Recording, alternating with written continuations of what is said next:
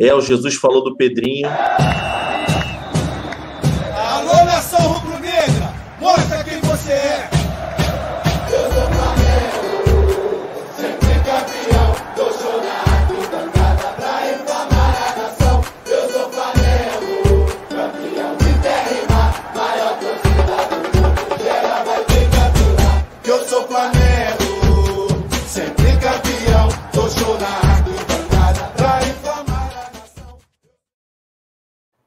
A gente espera que esse início aí tenha passado batido, né, senhor Vai sair, vai sair. Pode deixar que vai sair. Então é isso, rapaziada. Muito boa noite para todo mundo. Eu queria saber por que, que a live tá tocando duas vezes aqui. Para, pô. Agora sim. Bo- Tava tocando aqui, eu tava me perdendo aqui, tava aberto um outro link aqui. Peço desculpas. Galera, boa noite. Sejam todos muito bem-vindos a mais uma livezona aqui no canal Zona Rubro Negra. Já passamos das 300 livezonas aqui. Cara, deixou chegar, o bagulho é insano, né? Ronaldinho Gaúcho já diria, alguns anos atrás aí, né? Deixou chegar com essa massa, o bagulho fica doido. Então já chega deixando aquele like, se inscreve no canal se ainda não é inscrito e ativa o sininho para receber todas as notificações, não é, senhor YouTube? Comigo hoje, Marcão Betão e Rodrigo Bigode. Vou começar com o Marcão. Boa noite, meu querido amigo. Como é que você tá?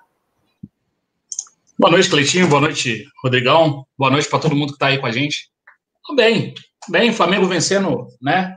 Completou aí 10 jogos, é, é, só, só 9 vitórias e um empate, né? Acho que tá bem, né? Então, a gente tá bem, tem bastante assunto legal para tratar. Tem notícias boas hoje, né? Não tem tantas notícias ruins.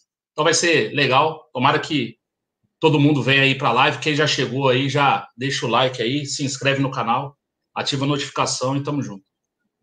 Show de bola, Rodrigo Bigode. Como é que você tá, meu parceiro? Tudo certo aí? Tá, tá suave? Tá nervoso? Tá calma? Como é que você. Foi pego de surpresa, né? Pelo que eu fiquei sabendo.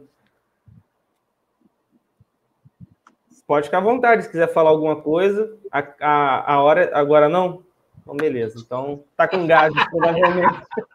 Tá se poupando, tá se poupando. É, jogador caro é assim mesmo, Marcão. Jogador caro é assim mesmo. Então vamos começar nossa live de hoje começando sobre o assunto do Michael, né? Ontem a gente, até durante a live à noite, ficou sabendo que o Michael estava se queixando de algumas dores, né? E hoje foi pego de surpresa aí que ele está com um edema muscular e que já está começando a preparação, né? Fisioterapia, tratamento, para estar o mais rápido possível apto a jogar pelo Flamengo, principalmente na Libertadores. E é um motivo de preocupação, né, Marcão? Até porque o Michael tem sido esse jogador que é frequentemente usado pelo Flamengo, pelo Mister, para estar entrando nos jogos, e em alguns jogos, né, também, com relação às lesões, tem sempre sido titular. Então é uma perda muito ruim, né? O que, que você talvez vê de agravante para essa lesão do Michael aí? A mudança pode ter sido um fato a se pensar, né? É, ó, na verdade, esse edema é menos preocupante do que o pessoal estava pensando, né? O pessoal estava pensando numa lesão mesmo, que aí demoraria mais tempo para se, se curar. Uma lesão mais ou menos do tipo da do João Lucas, né? O João Lucas vai demorar aí no mínimo 20 dias para voltar. Né? E o, o, o Michael não, o Michael está com edema, e aí o pessoal vai tentar recuperar ele para esse jogo já de quarta-feira contra o, o, Barcelona de Guayaquil. É, é uma notícia boa dentro daquilo que, que poderia ser, né? A perspectiva não era tão boa da contusão dele, né? Mas, sendo só um edema, a gente consegue, é, se ele não tiver apto para o jogo de quarta-feira, não preocupa mais para os outros jogos, né? Que vão ser mais para frente. Então, acho que das notícias possíveis, era uma notícia, né? É, é, a melhor notícia dentro das possíveis. Né? É, uma, é uma lesão, sim, não deixa de ser uma lesão, mas é uma lesão simples, é, tratável rapidamente. Pode ser que ele esteja apto para jogar quarta-feira. Então, menos mal, né? Seria aquela questão do menos mal. E aí, com relação ao, ao, ao departamento médico, a gente tem a entrada no departamento do João Lucas, né? Vai ficar esses 20 dias fora aí no mínimo é uma lesão muscular, grau 2, né? Foi detectado grau 2 na lesão. Mas aí tem a volta do Rafinha, do Rodrigo Caio. Então, para o jogo de, de, de amanhã, né, o Flamengo pode escalar um time mais titular do que vem escalando, né? A gente sempre tem aí três, quatro desfalques. Né? Amanhã a gente vai ter só um, que seria o, o desfalque do Arão, porque ele pegou mais um jogo, né? É, por causa daquele, daquela entrada que ele deu no jogador do, Independente Del Vale. Então, é, a gente tem mais boas notícias do que más notícias com relação ao departamento médico. É, isso é uma coisa para a gente comemorar, né? É, visto que nesse início a bruxa andou solta ali no ninho do urubu e alguns jogadores importantes como Rafinha, Rodrigo Caio e Bruno Henrique, que vão estar voltando né, de lesão para esse jogo de amanhã. É, a gente fica aí na expectativa que o Michael esteja apto o mais breve possível, visto que é apenas um edema, apenas um incômodo, né? Eu diria, né, Rodrigo Bigode? Agora você pode falar alguma coisa ou ainda teremos algum problema na comunicação? Não, cara, é. Boa noite a todos, boa noite aos nossos telespectadores, nossos inscritos. Quem não é inscrito e está assistindo a live, eu vou dar também boa noite, mas só dessa vez, na próxima você vai ter que ser inscrito. É, cara, que bom, né, cara? Que bom que, é, como o Marcão disse, a gente só vai com um desfalque, e o desfalque é apenas por é, questões de cartão, né? O cartão vermelho na final da, da Recopa. E aí a gente só não vai contar com o Arão. E o Thiago Maia, que fez um grande jogo contra o, o Júnior Barranquilla, vai jogar no seu lugar. Que bom. Flamengo inteiro, Flamengo, o Flamengo 100%, quase 100% com seus titulares, é um time quase imbatível. E eu gostei muito, para falar assim já um pouquinho do jogo, eu gostei muito do respeito do treinador do Barcelona cara chegou meio que assustado e, porra, a gente vai enfrentar os caras foda. E o, também o respeito do cara que enfrentou a gente, o técnico do Júnior Barranquilla, falou assim, ó, se a gente se a gente se, é, se a gente atacar, é, fizer uma pressão na saída de bola, os caras lançam Bruno Henrique e Gabigol. Se a gente ficar atrás, os caras amassam a gente. Então, assim, é um respeito que o clube não tinha há pouco tempo. Ah, o Libertar, o, o Esporte Luqueno, o Universitário vinham jogar com a gente como se a gente não fosse ninguém. Agora não, agora tem o respeito de melhor time da América do Sul. Isso é muito legal.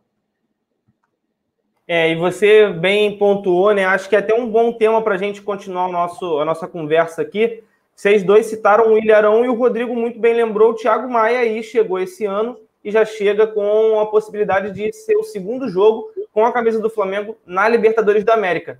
Felizmente, a primeira aparição que ele fez né, na Libertadores foi digna de aplausos, né, Marcão? Então, uma excelente oportunidade, mais uma vez, para o Thiago Maia estar tá dando conta do recado aí, agora contra o Barcelona, né? É, o Thiago Maia entrou muito bem. É... Na verdade, ali, vai, tirando o João Lucas ali na entrada do Rafinha, que a gente não tem muita confiança, os jogadores que entraram, acho que foram bem. É, e são os jogadores que foram contratados para esse ano, né?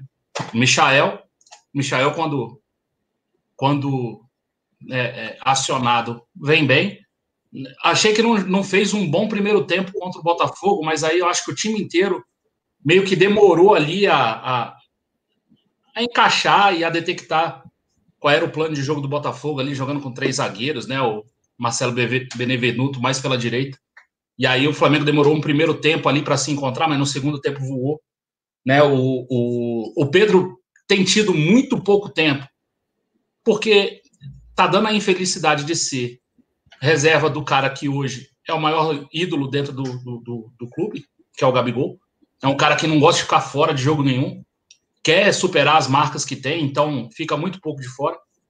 Tem jogado pouco e o pouco que tem jogado ainda tem feito os gols, tem sido decisivo, então tá bem também. Né? O, aí o Pedro Rocha realmente não tem jogado, porque também não tem tido espaço. O Vitinho ressuscitou, né? É, se a gente for lembrar aí do meio, do, do começo para o meio do ano, é, tinha muita gente querendo o Vitinho fora do Flamengo, e aí o Vitinho foi melhorando. Acho que ali no final do ano ele já estava melhor. Esse ano, para mim, são as melhores apresentações do Vitinho no Flamengo né, esse ano de 2020. E o Thiago Maia entrou no lugar do Arão bem. É, a zaga também, né, com, essa, com esse problema do Rodrigo Caio.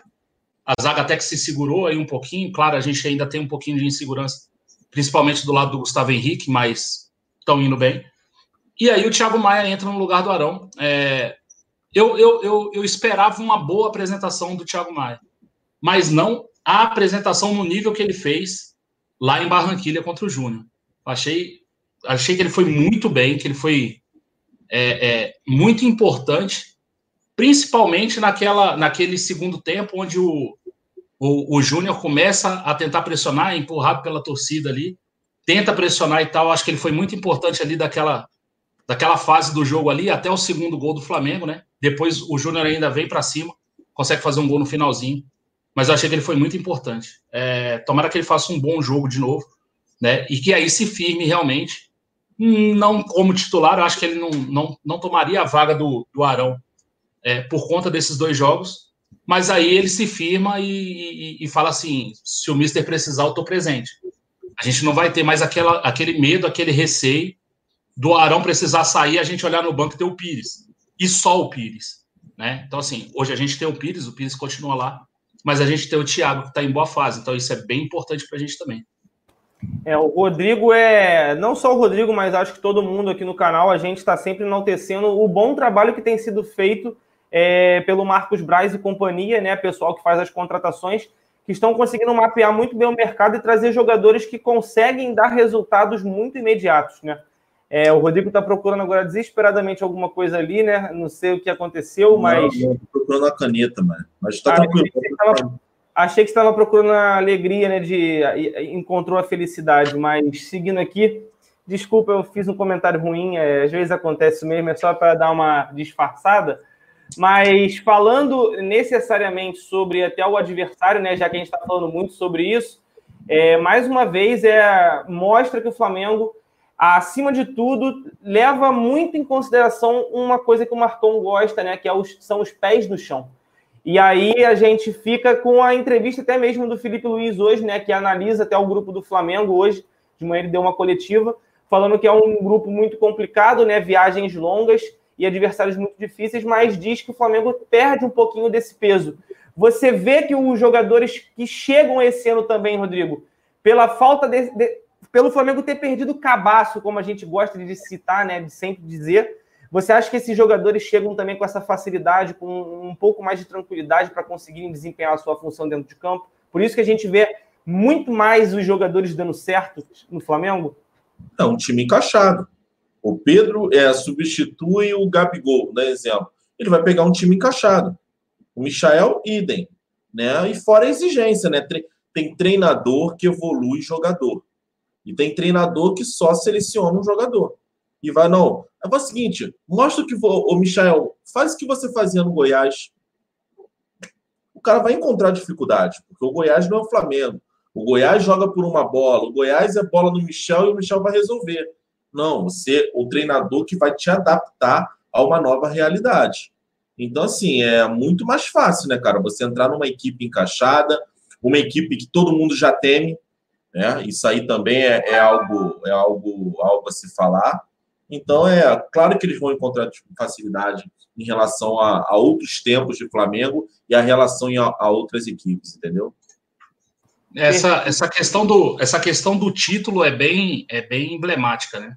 É, eu, eu não tenho dúvida que se fosse há três, quatro anos atrás, e a gente fizesse um gol no Júnior aos cinco minutos, é, todo mundo ia falar: putz, cara, fizemos gol, mas vamos levar uma pressão, talvez tome a virada. É, é, a gente viveu isso muito tempo, né? Cansei de falar que esse time tinha que criar casca, que esse time tinha que ser cascudo, que esse time não poderia ser cabaço.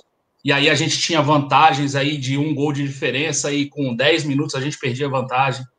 É, aconteceram é, é, é, aconteceu isso várias vezes. Né? Aconteceu no Carioca, a gente perdeu uma vantagem para o Fluminense, a gente estava ganhando, a gente remou o primeiro jogo inteiro, para no segundo, em 15 minutos, a gente já está é, é, sem a vantagem. eu, eu, eu entendo muito e concordo muito com o que o Rodrigo falou. Esse time já é um time encaixado e isso é mérito do Jorge Jesus e dos jogadores. A gente vai falar do Jorge Jesus um pouco mais para frente. É, e aí eu, eu, eu vi, é, agora me perdoa, não sei, não sei onde eu vi, eu vejo muita coisa. Alguém falando da síndrome do, do, do bom elenco. E aí é, foi o Theo, o Theo do, do Twitter, ele, ele fez um vídeo e aí ele falou da síndrome do, do, do grande elenco. Se a gente lembrar três, quatro anos atrás, a gente achava que tinha um bom elenco, um, um elenco forte, com Muralha no gol, Hever na zaga, Pará na lateral, e a gente achava que era um bom time. É, é, mas não era? A gente não achava que era um bom elenco? É, a gente sempre tinha é, fé que esse time ia ser campeão de alguma coisa. E quase Então, foi, na verdade, né? É, então, assim, tem muitas, muitos componentes aí que fazem a gente, a gente hoje ser esse time respeitado, esse time temido. Mas uma coisa é primordial, a gente vai falar um pouquinho disso mais à frente quando falar do Mister, é a filosofia de jogo. O Flamengo hoje tem uma filosofia de jogo de faz um gol, não muda o estilo de jogo, faz o segundo, tenta fazer o terceiro, e assim a gente vai jogando o- os jogos. Acho que aquele negócio de fazer um gol, se retrancar todo lá atrás, eu acho que não existe mais no Flamengo. Tomara que isso fique, que o Flamengo tenha isso como característica daqui para frente. O Gabriel Góes até fala aqui, um abraço aí pro Gabriel, tamo junto, irmão. Ele fala, pra época era um bom elenco, em tese. Cara, É, em tese, para época, é tudo para amenizar que o elenco não era tão bom, entendeu? exatamente. Não era. Rodrigo, é, para você não é nenhuma pergunta, é que tem muita gente preocupado porque você tá assim, geralmente você é mais solto, né, mais extrovertido. Pô, a live começou agora, cara. A live começou agora. Os caras Não, estão. mas você tá esquisito É, só, só um recado aqui, porque ontem é, a, a Regina Célia estava me dando mole aqui no, no WhatsApp, no WhatsApp não, no, no chat. Ela e tá aí aí? que eu fui ver a foto, não tem foto, Regina Célia. Então, por favor, Regina Célia, coloque uma foto ou qualquer coisa, porque senão, que não me garante que você é um velho solitário, cheio de gato em casa e que gosta de ficar flertando, imaginando que é uma mulher para atrair homens é, inocentes, que não é o meu caso. Então, eu sou um pouco mais vivido, tá, Regina Célia? Se você é um homem, toma vergonha nessa tua cara. Pronto, galera. Quem pediu o Rodrigo de volta, seja muito bem-vindo. Essa é a live zona. Demorou 15 minutinhos só para ele aquecer. filho. É, Não, só um pouquinho. tá? Por isso que ele tava procurando uma caneta, cara. O Rodrigo precisa de uma caneta tô ele pegando os pontos, o profissionalismo, eu tô pegando os pontos da, da entrevista do JJ. Olha, meus parabéns. Muito obrigado. Vai me poupar um trabalho, então. Obrigado aí. Essa parte é contigo, tá, Rodrigo? Fica tranquilo aí. o pessoal aqui no chat está falando bastante. Ó, Bigode acordou. Boa noite, Rodrigo Bigode. Agora sim, agora estamos em casa. Brincadeiras à parte. O Rodrigo estava só concentrado ali naquele momento, né? É, agora tem um cara aqui mandando uma fake news e flodando. Eu vou dar só uma silenciada para não poluir muito o chat, tá, cara? É, não sei nem se é uma fake news, mas vou silenciar para não ficar flodando. Pessoal, por favor, evita ficar fazendo isso aí. É, antes de falar sobre é, o Jorge Jesus na Fox Sports, que eu acho que é o grande tema da noite, né? A gente ficou muito feliz com a entrevista que ele concedeu ontem é, no programa à noite da Fox Sports. Não é à toa que foi um dos motivos do porquê a gente adiantou a nossa live, que todos os dias é às 22 horas, e ontem a gente passou para as 8 horas da noite, justamente para todo mundo poder acompanhar sem nenhum problema o que o Mister tinha para nos dizer, né? Mas muita gente aqui no chat também falando, Marcão, sobre o peso nas costas, né? Que o Felipe Luiz citou hoje é, na, na coletiva mais cedo, que esse peso saiu dos jogadores, né? Você muito bem disse que ser campeão é muito bom, mas o Flamengo precisava de um ano como esse para coroar todo um trabalho que foi feito né, durante muito tempo. E esse momento chegou, acho que agora o Flamengo vai mais tranquilo para as próximas guerras, né? Vamos dizer assim. Eu, eu, eu falava anos, há anos atrás, né? dessa questão de confirmar, de, de consolidar o trabalho. É, o trabalho de recuperação financeira do, do que o Flamengo fez é uma coisa que no Brasil não tem nada nem parecido. Eu não sei no mundo se se algum time se recuperou da forma que o Flamengo se recuperou, sem ter um mecenas atrás, sem ter um investidor, um chinês que chega lá e compra o time, um cara do. Ih, rapaz, caiu tudo aí. Um cara do Qatar aqui que chega e compra o PSG, por exemplo, entendeu?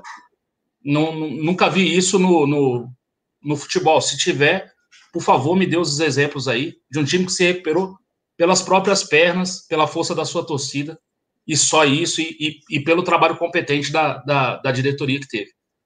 É, esse trabalho eu acho que deveria ser coroado com títulos, até para a gente não chegar, passar aí sete, oito, dez anos, chegar um gaiato e falar assim: ó, vocês só pagaram conta, não ganharam nada. Então, o modelo de pagar conta não é um modelo vencedor. Então, vocês podem pagar conta aí que não vão ganhar nunca. Vamos voltar a fazer dívida, porque a gente faz dívida, compra jogador bom e ganha. Entendeu? O meu medo é, e a, e a minha ansiedade por títulos era mais nessa, nessa questão de ter, sim, é, é, um modelo de gestão que é um modelo responsável, que é um modelo é, é, é, pé no chão, né, como a gente diz, e que é um modelo vencedor. E a gente conseguiu isso no, no, no Flamengo nesse ano de 2019. Cara, o Flamengo é muito grande, eu, tudo é notícia no Flamengo. A pressão de, de se jogar no Flamengo é muito grande. A gente já teve jogadores bons que jogaram bem em times menores e que chegam no Flamengo e simplesmente não conseguem jogar. Né? Então, a gente já teve muito disso. É, eu imagino para o jogador que está jogando no Flamengo com essa ansiedade que, que tomava conta da torcida há tanto tempo, a pressão que não era. Né? Então, assim, eu, eu tenho certeza que saiu um caminhão das costas dos caras mesmo, sabe? É, é... Agora, que bom que a gente conseguiu ter também um elenco é, é, cascudo ao ponto de aguentar essa pressão.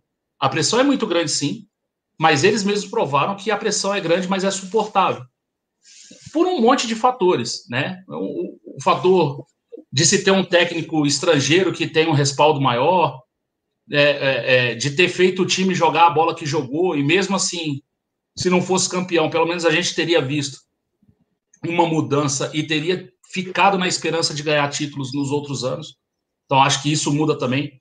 Que quando você não ganha e ainda continua jogando o que todo mundo joga aí, jogando mal e porcamente, é muito pior do que você, é, é, às vezes, não ganhar, mas ter uma esperança de, ó, a gente não ganhou por um detalhe ou outro, mas o que o time está jogando, o que o time está apresentando é muito bom. É, eu entendo que, que a pressão para eles é muito grande, era muito grande, porque a, a, a gente tinha muito tempo sem ganhar, a gente tinha muita essa ansiedade dos títulos, a gente sabe que está fazendo tudo certo e, e o resultado não vem. Isso gera uma ansiedade tanto na diretoria, quanto na torcida, como nos jogadores. Então, acho que é, é, sair essa pressão é, é com os títulos é, é, foi muito importante para o time. Eu acho que a gente joga mais tranquilo, não só campeonatos locais agora, né? Campeonatos dentro do Brasil, como até mesmo a Libertadores. Eu acho que a gente fez um jogo. A gente não jogou. Nossa, putz, que jogo que a gente fez contra o Júnior. Eu acho que a gente não fez um jogão. A gente jogou bem, ali ok, só que a gente controlou o jogo os 90 minutos, né? E é muito difícil, a gente sabe o quanto é difícil a gente controlar jogo a, a, na, na, na Libertadores, né? Principalmente fora de casa, questão de arbitragem, torcida em cima. A gente sabe que é muito difícil. O Flamengo conseguiu fazer isso. Acho que essa pressão agora dá uma amenizada para que, se, que, que a gente continue jogando, é, é para que a gente continue jogando bem, consiga jogar bem. Agora, isso tem que estar tá vinculado às vitórias, né? Enquanto o time estiver ganhando, acho que a pressão vai ser, vai ser bem menor. Né? E tomara que a gente continue ganhando. Amém, que continue mesmo. Para a gente mudar o nosso tema agora para falar sobre a entrevista do Jorge Jesus na Fox, né? Eu fico aqui com a mensagem do Felipe Saquarema, que manda para a gente o seguinte: JJ ontem não só mostrou ser um excelente técnico, mas também ser um humano excepcional. Ontem foi uma das melhores entrevistas que pude ter oportunidade de ver né, nesse meio do futebol. Fico feliz por ter sido um treinador do meu time, né, do Flamengo, do time de todos vocês que estão nos acompanhando aqui agora. É, é algo assim fantástico, é algo espetacular e que chama muita atenção em alguns pontos, né? É, e uma coisa que eles tentaram tirar do Mister a todo instante foi o fato de que se ele iria renovar ou não, né? Ele até disse que o que estava impedindo que essa renovação acontecesse é, mais facilmente era o valor. É claro que não foram revelados esses valores, mas essa questão financeira é, parece ser o único entrave para as duas partes, tanto o Flamengo quanto o Jorge Jesus se acertarem. E é claro, ele também fala sobre muitos outros temas, né? E eu queria saber do Rodrigo Bigode, já que ele está fazendo várias anotações aí sobre a entrevista do Mister, o que, que ele achou dessa grandiosíssima aparição do Mister aí na Fox Sports. Calou a boca de muitos, hein? Alô, Carlos Alberto! Fica triste, não. Cara, é, eu não esperava que ia ser uma entrevista tão boa. Porque por conta dos caras que estão ali, né? Todo mundo ali bateu no Mister. Todo mundo, sem exceção. Acho que o único que talvez contemporizou sempre foi o Benja. O restante sempre bateu. É, mas os caras se renderam, cara. Não tem como. O cara, o cara além de ser um treinador pica, foda, e quem quiser contestar, para mim é clubista e não sabe nada de futebol. Hoje eu até, inclusive, vou falar um pouquinho é, que eu gostei muito. Desculpa a monetização, mas eu gostei muito da comida de cu que o Calheiros deu no, no Paulo Lima. E não é a primeira vez que ele fala uma coisa, depois fala que não falou. É, a, é o pequeno Alzheimer, é o, o início do Alzheimer. É, mas assim, voltando ao tema Jorge Jesus. Cara, que cara que grande ser humano é Jorge Jesus. Não tem como. É tudo que ele fala, é, ele saiu de inúmeras polêmicas, porque o repórter tem disso, né? De você ir lá e ficar instigando. Ó, quais são os treinadores? Você ficou chateado com ele? E ele tem um negócio, ele tem um, ele fala, uh, viu? Uh, é, eu não tenho. Uh, se tu ficar reparando nisso, eu que tenho toque, dá uma merda do caramba. Mas só é. que é o seguinte, cara, é que ser humano incrível é esse cara. É, fugiu de polêmica, foi didático. Teve uma hora que ele fala o que, que faz uma equipe ser competitiva. Ele fala cinco coisas, ele fala uma, duas, e fala: eu não vou falar as três, porque aí é coisa minha. E muita coisa que o Jorge Jesus tem, ele mesmo criou. Né? Obviamente, ele viu em alguém. Eu não sabia é, eu não me lembrava que o Jorge Jesus foi fez estágio com o Johan Cruyff, então está explicado um pouco do estilo de jogo. Eu não sei se eu, se eu sabia não, e acabei não lembrando na hora. É, mas tem muitos pontos aqui que a gente pode falar, pontos que eu lembrei, tá? É, obviamente ele fala que não tem mais vontade, ou talvez não seja um principal desejo de voltar à Europa, né? A gente pode também falar disso. É, ele acha, talvez na, na cabeça dele, ele é, seja Flamengo e depois um ponto final na carreira, que é em Portugal, a casa dele. Ele fala do Abel, né? Que parece que o Abel, na cabeça dele, está chateado com ele. A gente vai falar sobre isso. É, por que, que ele não aceitou a proposta do Galo e anterior também a do Vasco? É, a, o, dia a dia dele, qual é a percepção que ele tem do Rio de Janeiro, qual é o dia a dia dele. Eu também fiquei muito intrigado com isso, que é um cara que mostra que não é só profissional, ele tem prazer, porque a gente, quando a gente tem uma profissão, a gente, quando a gente tem uma profissão só para ganhar dinheiro, é uma coisa. Quando a gente tem uma profissão para ganhar dinheiro e ter prazer, putz, fica uma coisa muito melhor, né? Por exemplo, as prostitutas. Mas, enfim, é, ele fala também da, da relação dele com treinadores, entendeu? Ele só cita um, que ele ficou um pouco mais chateado tal. É, ele fala também, eu acho incrível, qual é a resposta para as críticas seja da mídia, seja de outros treinadores. Ele, ele usa simplesmente uma palavra, que é a resposta, e também a relação dele com o pai dele. É, inclusive, eu vi hoje alguma. Tipo, uma, um movimento, né, para fazer um bandeirão. Eu acho que porra, seria uma homenagem linda, se feito realmente de uma maneira. É, uma empatia muito grande, se fizer uma coisa direitinho, eu acho que é algo que ele merece. Mas, enfim, cara, depois a gente destrincha parte por parte, porque foi muito, mas muito bom. E os caras deram uma, uma pequena regada também. Principalmente Carlos Alberto, deu uma pequena regada, mas faz parte, né? Você, a tendência é você sempre tratar bem o seu convidado. É, uma coisa que eu acho que ficou muito engraçada é que ele falava assim: ah, não sei o quê. Eu lembro que lá no início eu falei sobre isso, isso e isso. Aí é. o Jorge Jesus, é, eu vi esse programa aí. Ele, ele fala assim, tudo. Era ele esse... fala, é, é Tava o treinador do Corinthians aqui. Os 60 dias já passaram. É, só para avisar para ele. Alô, cara de muro chapiscado, fica ligado aí que já passaram os 60 dias, né? Marcão, inclusive, ele cita outros temas que vão além de Flamengo. Ficaram forçando muito ele a falar se ele teria o sonho de treinar uma seleção brasileira. Mas calhou de cair naquilo que você falou, né?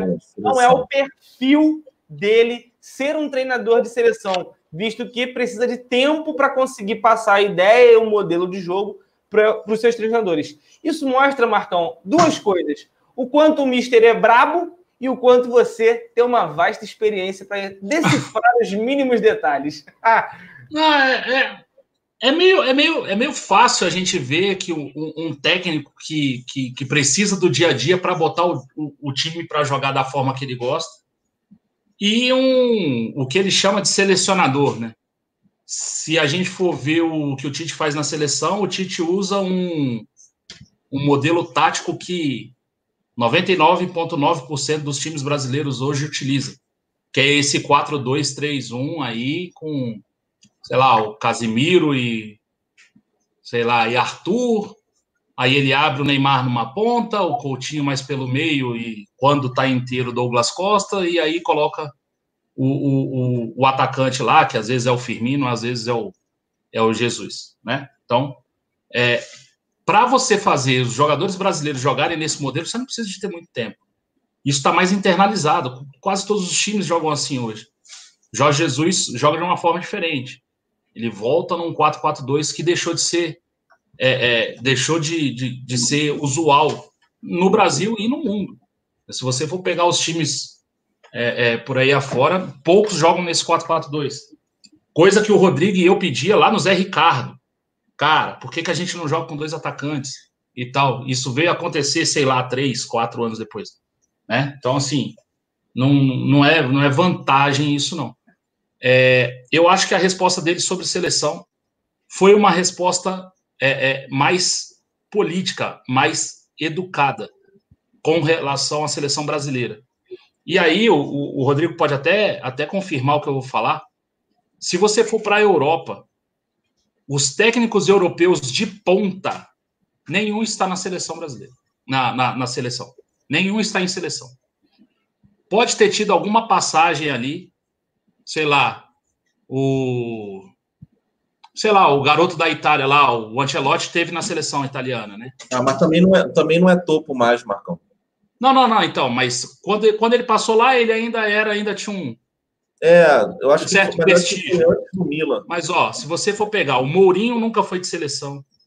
O Guardiola nunca foi de seleção. Klopp. O, o Klopp nunca foi de seleção. O Simeone não quis a seleção argentina e o Simeone é um cara da cultura sul-americana, também não veio. É, você pode pegar todos, pode pegar todos. É, é, geralmente o técnico de ponta europeu ele não está na seleção do seu país ou na seleção de algum país ele está num time de ponta. É aonde o trabalho dele vai sobressair mais, é aonde ele vai ter mais prazer de trabalhar, onde ele vai ter mais contato com, com os jogadores. Então é o seguinte, eu acho que ele respondeu ali, ah, quem, quem negaria a seleção brasileira? Acho que ele falou aquilo ali meio que para se livrar um pouco da pergunta também, não ser deselegante para os caras falar, não, não tenho vontade de seleção. É, da onde ele vem, os treinadores tops não estão na seleção e ele é um treinador top. E na cabeça dele, pelo que, pelo que deu a entender dele falando, ele acha que ele é top mesmo. Top lá na Europa, né? E, sinceramente, pelo que ele tem feito no Flamengo, eu acho que é mesmo. Né? Ele ainda fala, pô, se você pegar aí as principais ligas, ah, se você pegar lá o jogo do nono contra o décimo na liga, lá na, na Premier League, não vai ser um jogo bom. Vai ser um jogo que tem muita, muita disposição, muita intensidade, mas taticamente, tecnicamente, às vezes um time aqui nosso, o nosso jogo aqui consegue ser melhor do que o deles lá. Eu até que não discordo, entendeu? Mas, assim, essa questão do dia a dia, com, com o trabalho de dia a dia, eu acho que ele tem.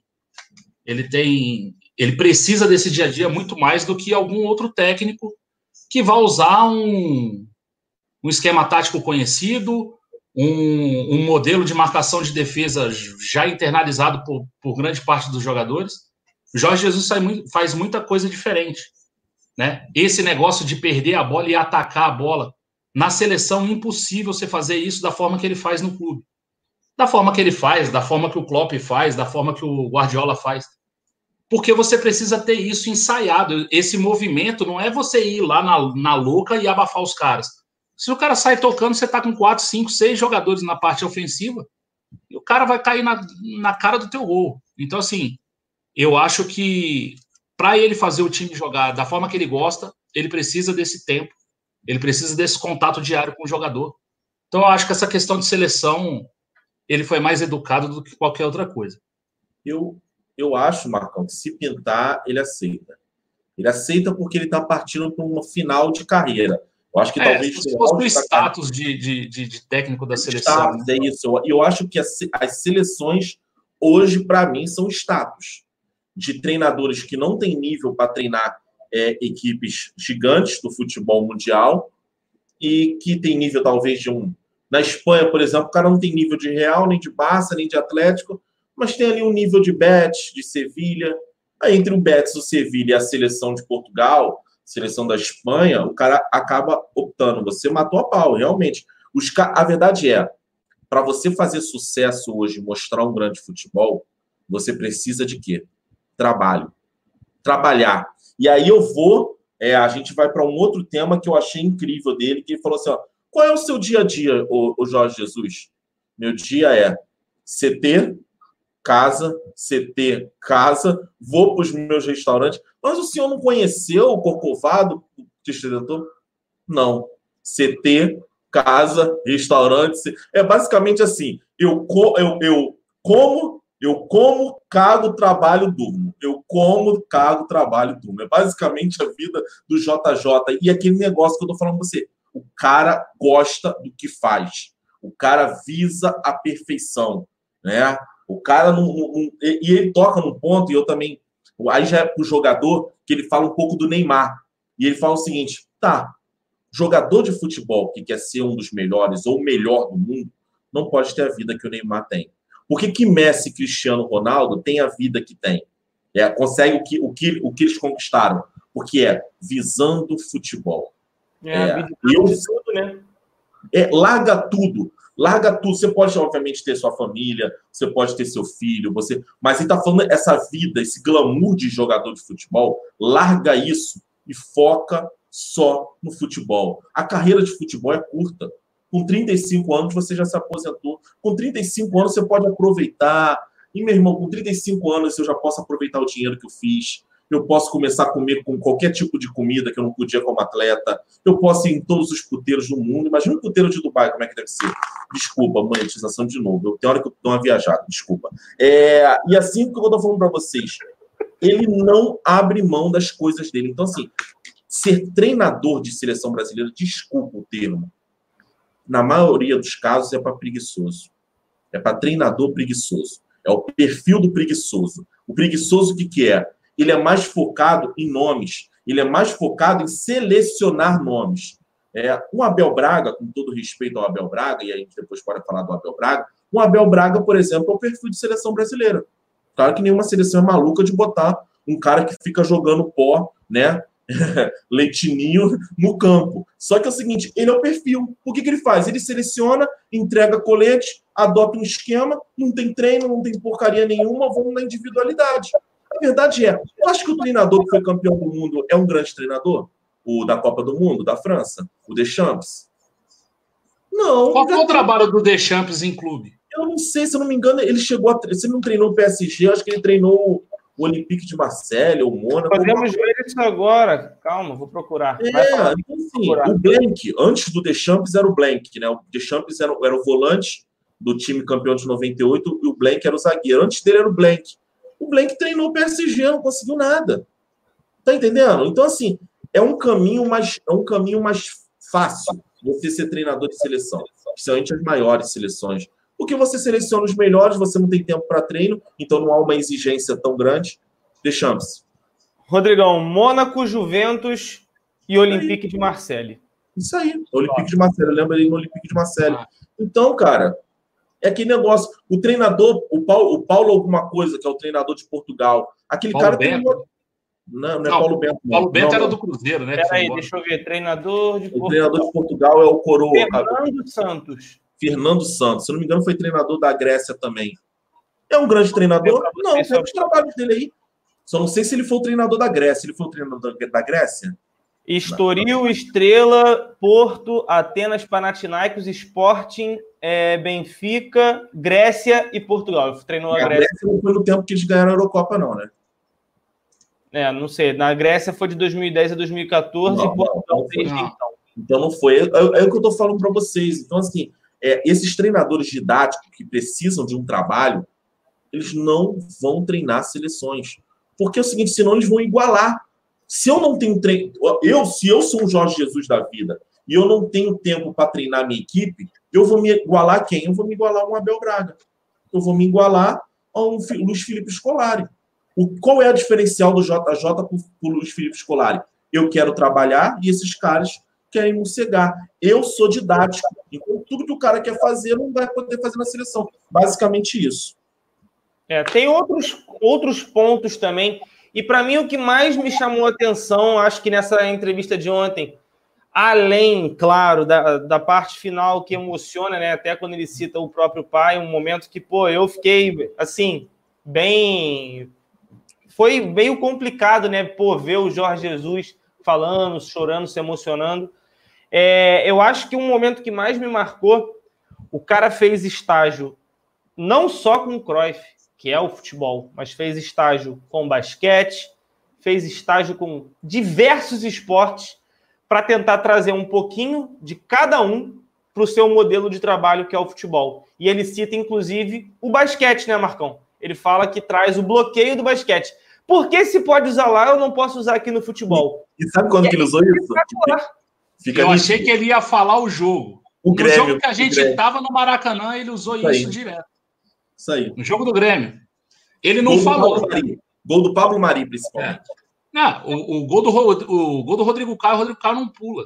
Lembra?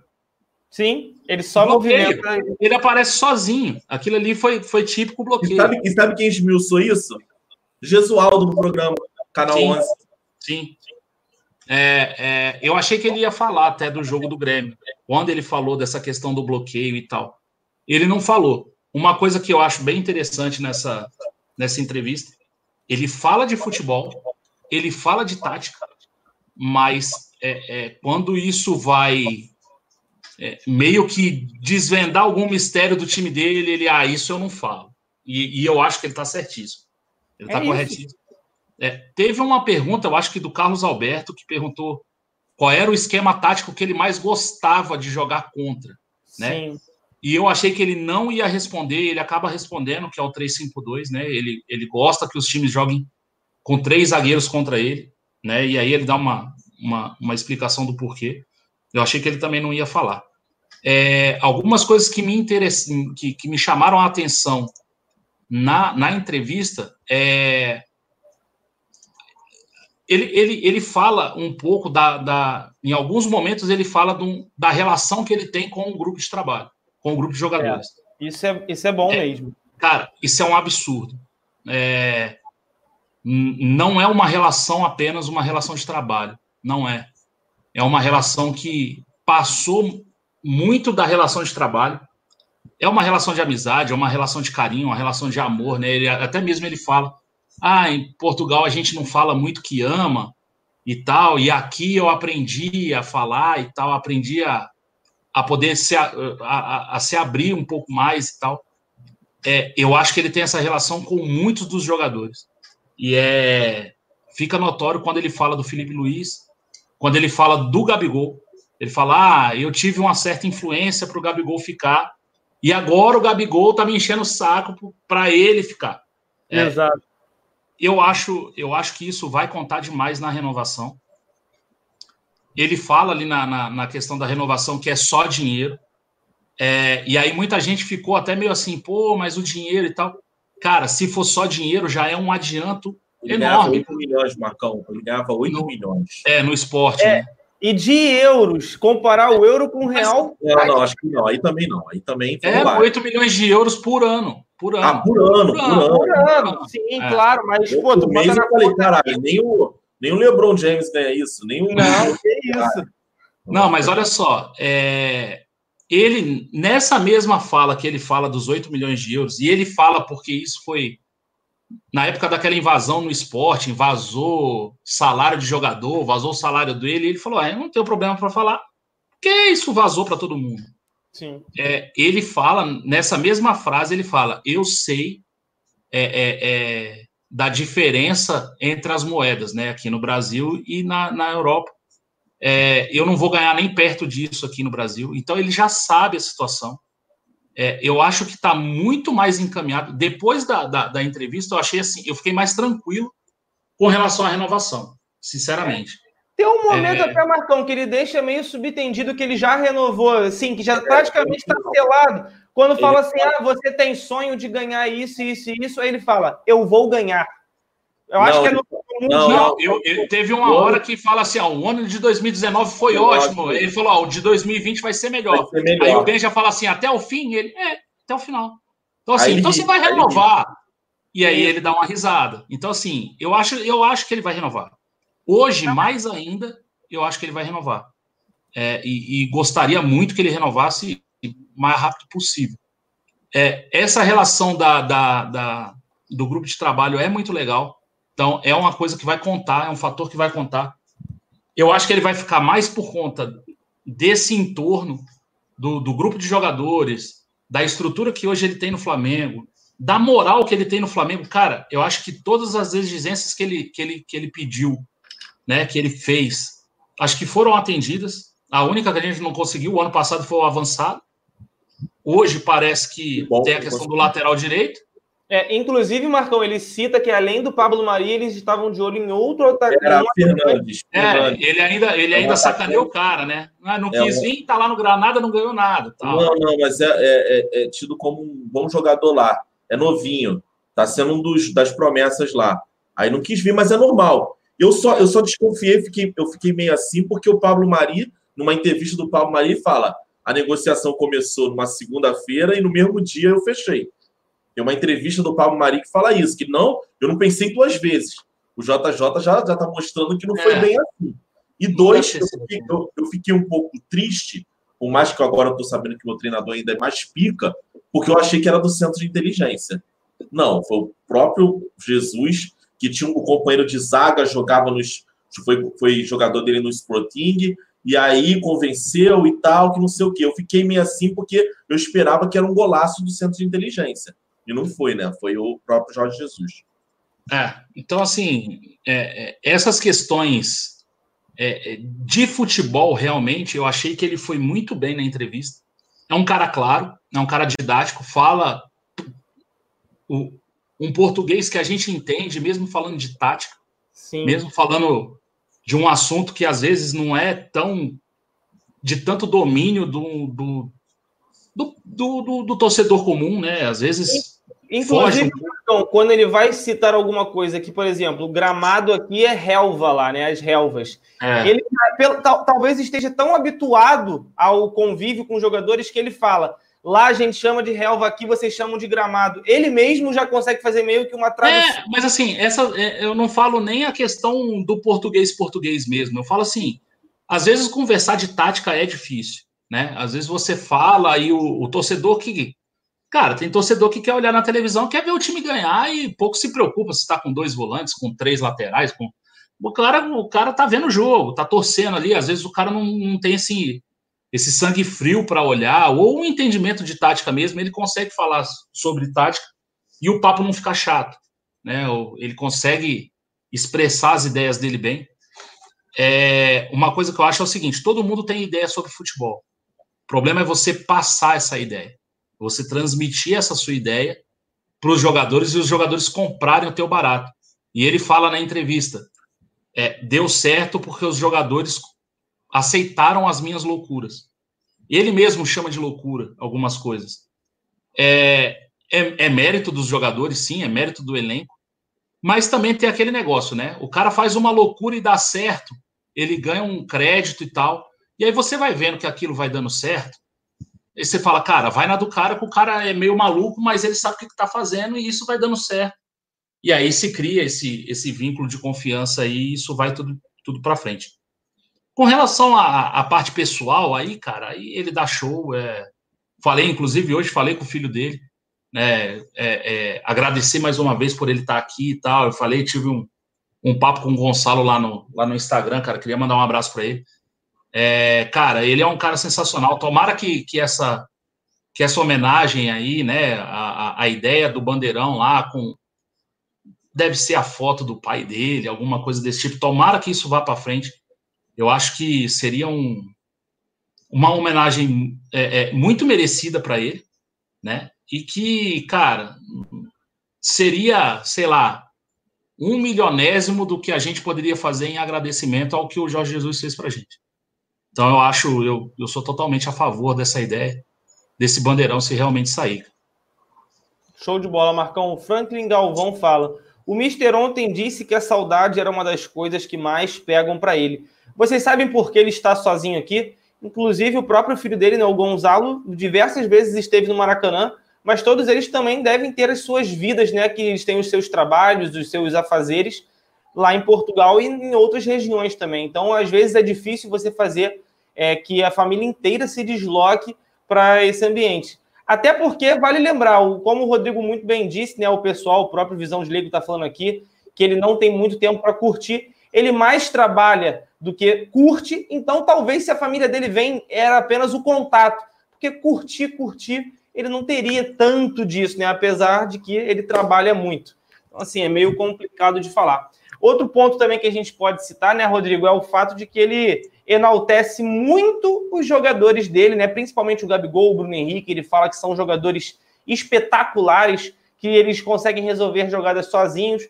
É, citam até, cita até mesmo Pedro, fala que ele precisa um pouco mais pela função que ele desempenha dentro de campo, né? Por característica de jogo.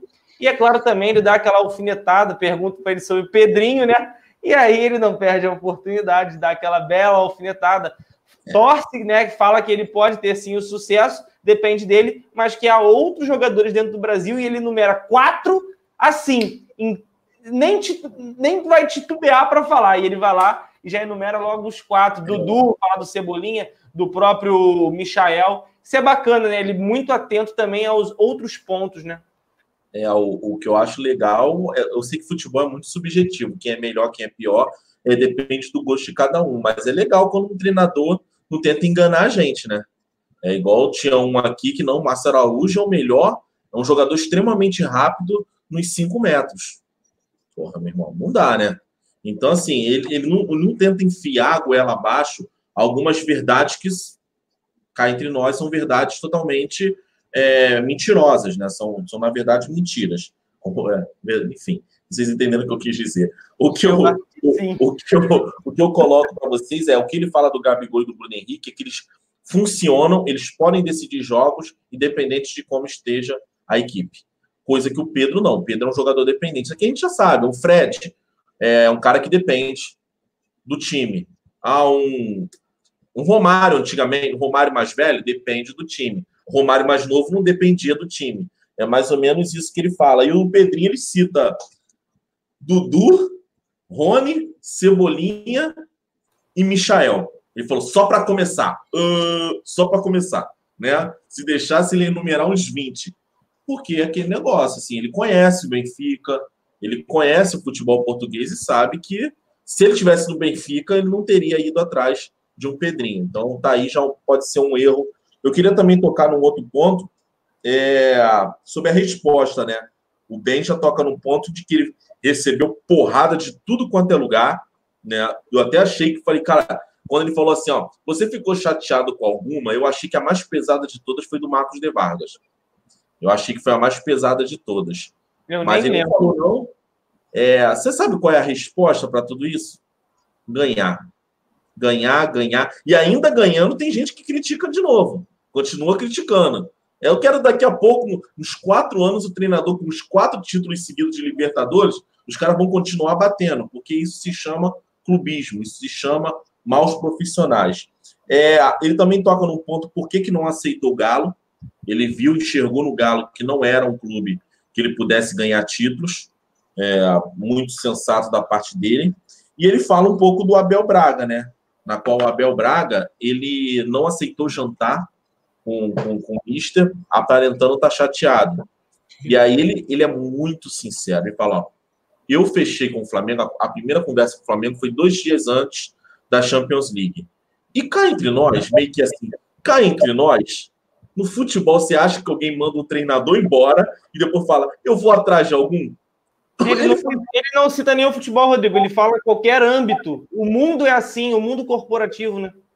o mundo comparativo. Isso é, isso é a porra do show business, cara. E assim, sobre, sobre o pai dele, eu achei.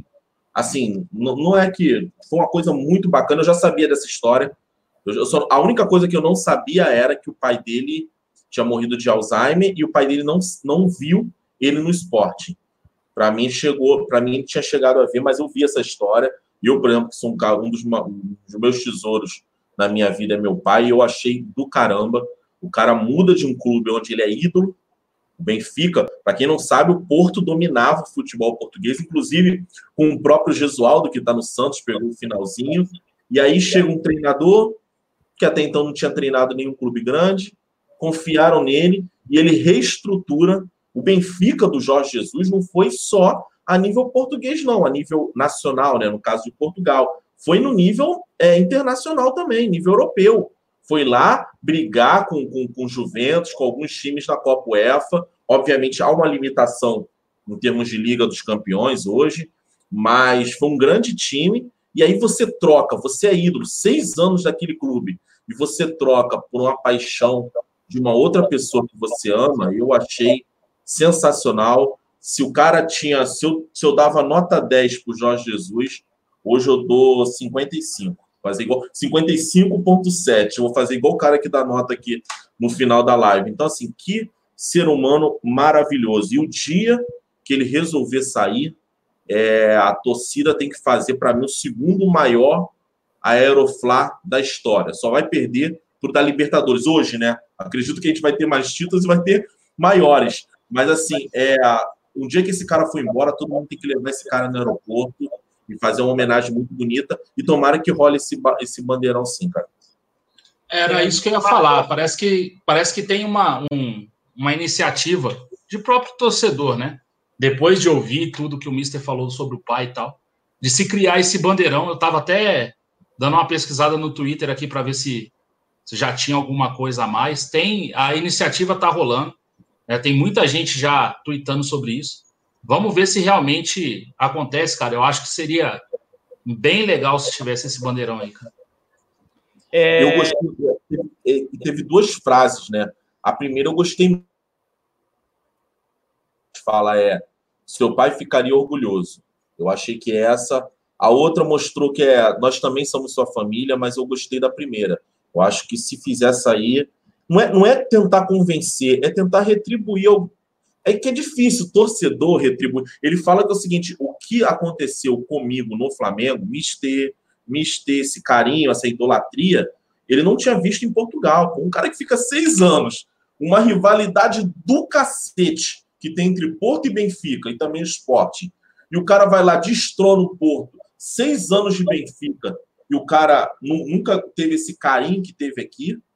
Realmente, né, é, inclusive ele fala na, que na Arábia, né, lá onde ele treinou, né, falavam, já falavam I love Jesus, I love, I love Jesus, que gritavam, né, para ele na torcida. Aí tu vê, né, um cara lá na Arábia falando que ama Jesus, para você ver como é que Jorge Jesus consegue fazer tudo isso, né, mudar. Marcão, acho que para a gente finalizar esse tema de Jorge Jesus, que assim, o tempo está passando e a gente não está nem percebendo, na verdade, porque é um assunto muito bom de se falar, porque em pouquíssimo tempo ele conseguiu abordar muita coisa boa para se falar. E eu acho que para a gente finalizar não poderia ser melhor do que o que o Rudinho Santos mandou para a gente aqui, é, que ele fala: Cleito, a leitura que ele faz sobre a final do Mundial tirou toda a minha raiva que eu fiquei naquele jogo. Ele fala que se quatro jogadores estivessem em seus dias naturais, Gabigol, Arrascaeta, Everton Ribeiro e Gerson, o Flamengo com certeza teria sido campeão do Mundial de Clubes de 2019 contra o Liverpool. E aí ele também comenta o porquê de ter tirado a Rascaeta e Everton Ribeiro, que eles não estavam conseguindo demonstrar a mesma intensidade e ele precisava fazer alguma mudança. Nem sempre essas mudanças surtem efeito e é por isso que o Flamengo acabou não conseguindo conquistar aquele título. Eu acho que respondeu muito da nossa dúvida naquele primeiro momento, principalmente do Rodrigo, quando o Rodrigo fala: não se pode tirar os dois meias desse time. Eu lembro que o Rodrigo ficava batendo muito nessa tecla. Eu acho que ficou meio subentendido o que ele tentou fazer e qual era a intenção dele, né? Acho que ficou bem esclarecido. Eu, eu acho que mais do que essa primeira fala, de falar que os jogadores não estavam ao seu 100% ali, ele fala do Gabigol, do Gerson, do Arrascaeta e do Everton Ribeiro, que são jogadores importantíssimos para esse time, né? Eram muito mais no ano passado, mas continuam sendo esse ano. É, é, é, o que move o time do Flamengo aí. Se você pegar, é, é, eu colocaria aí mais o Rodrigo Caio lá atrás. Você coloca o Rodrigo Caio, o Gerson, o Everton Ribeiro, o Arrascaeta e o Gabigol é uma, é uma espinha dorsal desse time. Acho que seria ali o que, o que dá sustentação para esse time. Eu não sei se eles não estavam ao seu máximo, porque também tem um adversário lá do outro lado, né? A gente precisa lembrar também que é o Liverpool, né? Então, às vezes, o, o jogador até tá bem, mas, né, tem ali os embates dentro de campo e tal, pode até ficar ruim. Mas o que me, o que me, me chamou a atenção mesmo foi a segunda frase, é, a, a, a, o segundo tópico que ele toca nesse, nesse lance do jogo, que é ele precisava mudar. Ele precisava de, de, de fazer alguma coisa. E você vê na fala dele que ele fala, cara, eu precisava, eu tinha que tirar, os caras não estavam bem. E aí eu acho que é aquela questão que o Rodrigo falou bem no, no final do ano passado. Ele olhava para o banco e não tinha. Tinha o Vitinho ali, né, tentando, melhor já do que no, no primeiro semestre, mas tentando, e ele acabou o jogo com o Lincoln, né, se a gente for lembrar. E tem uma bola do Vitinho para o Lincoln. Né? E, e, aí o, mais uma fala do Rodrigo, a bola sempre cai no pé do pior. Caiu no pé do Lincoln, o Lincoln chutou para cima. Então, assim, é, eu vi muito do. Naquela, naquela resposta dele ali, eu vi muito do desespero que ele deve ter tido no jogo. Falado, cara, ele, essa substituição não foi automática. Ele deve ter ficado pensando e remoendo isso ali uns 20, 25 minutos do jogo, vendo os caras mal fisicamente já, sabendo que ele teria que mudar esses caras, porque eles já não estavam rendendo fisicamente. Lembrar, o Arrascaeta, sei lá, em outubro, passou por uma cirurgia no joelho. O Everton Ribeiro veio com o pé machucado há um tempo. Antes era tendão de Aquiles, depois uma microfratura no, no, no pé.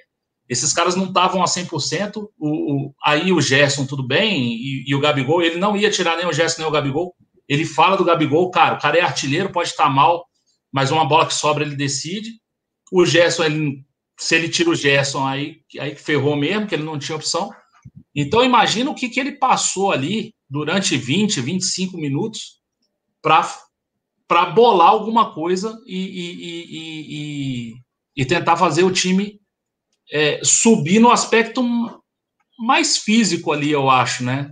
Tecnicamente, eu acho que ele não esperaria uma melhora técnica com os jogadores que ele colocou é nisso que eu vejo que é importante o que o Flamengo fez esse ano. Né? As contratações que o Flamengo fez esse ano. Se a gente chegar numa situação dessa, nesse ano, eu acho que a gente tem trocas muito mais tranquilas de se fazer. Seriam as ideais? Não sei, até por característica, a gente não tem um jogador com as características de Arrascaeta e Everton Ribeiro ainda no elenco, né? Para entrar no meio do jogo. Né? O pessoal falou do Alan Patrick aí e tal, não sei o que, a gente não tem esse cara. Mas hoje a gente tem um Michael para entrar. Sei lá se o Pedro Rocha vai render alguma coisa. Lá na frente você tem o Pedro, então acho que hoje a gente tem opções melhores. Então, por isso eu acho importante as contratações. É, assim, ninguém, ninguém, não vou pensar que o meu treinador, o melhor treinador da história do Flamengo, mexeu, mexeu para dar errado. Ele tentou uma mudança, mas no final das contas, a decisão foi errada. Ele né? fala na entrevista, né? Ele fala, não surtiu o efeito que eu achava. A decisão, assim, é o que eu, eu falo, eu vou botar o exemplo do River Plate.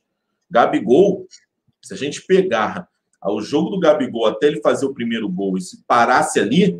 Foi dominado pelo Pinol o jogo inteiro. É uma das piores partidas do Gabigol.